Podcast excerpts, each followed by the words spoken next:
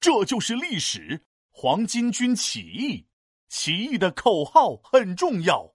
三班三班，必定一定赢。哎呀，不押韵呐！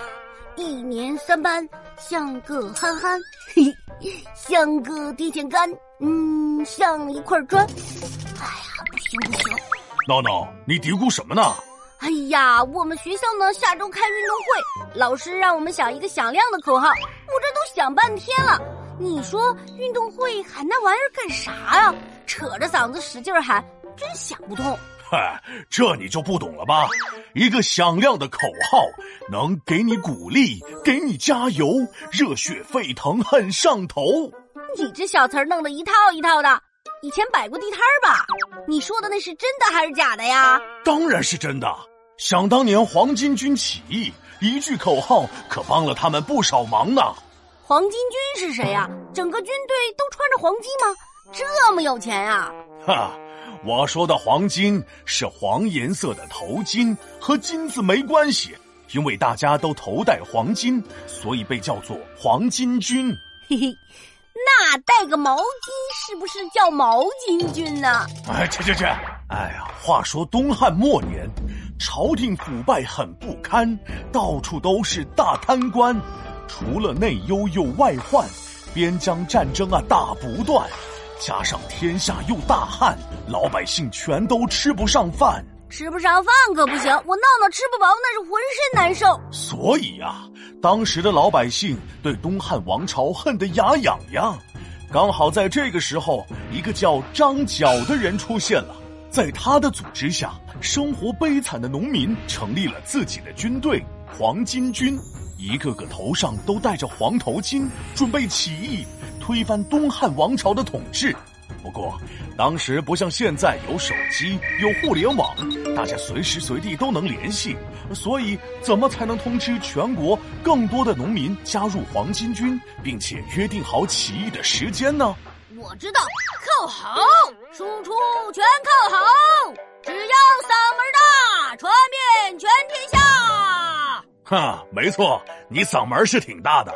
那起义的农民确实是听见了，东汉的官兵不也能听见了？还没等着起义呢，直接一波就团灭。那就用信鸽呗，飞鸽传书。我看你瞅着像信鸽，全国那么多人，上哪里找那么多信鸽呀？我说一个不行，说一个不行的，就你行，你说咋办？这个时候就显示出口号的作用了。张角想了一句顺口溜：“苍天已死，黄天当立，岁在甲子，天下大吉。”说人话。嘿嘿，我给你翻译翻译啊。苍天指的是东汉，黄天指的是黄巾军，而甲子则是年份，也就是公元一八四年。所以这句话连起来就是：东汉王朝要完蛋了，新的朝代要建立了。时间就在一八四年，天下的百姓要幸福了。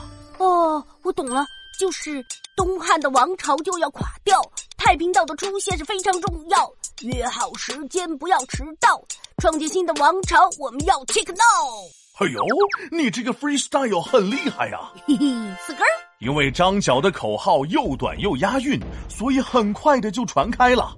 越来越多人加入了黄巾军，并且以“甲子”两个字作为起义记号。但万万没想到，就在起义前的一个月，有人向东汉朝廷告了密，黄巾军不得不提前起义。不幸的是，起义最后还是失败了。但是黄巾军的起义是东汉灭亡的导火索。最终导致三国局面的形成。原来是这样，唉，不对呀，我的口号还没想好呢。皮大龙，你有才华，会押韵，那任务就交给你了。嘿嘿，我先走了，谢谢。哎，闹闹，你给我回来！皮大龙敲黑板，历史原来这么简单。东汉末，百姓苦，黄巾军。反朝廷虽失败，影响深。军阀战，三国分。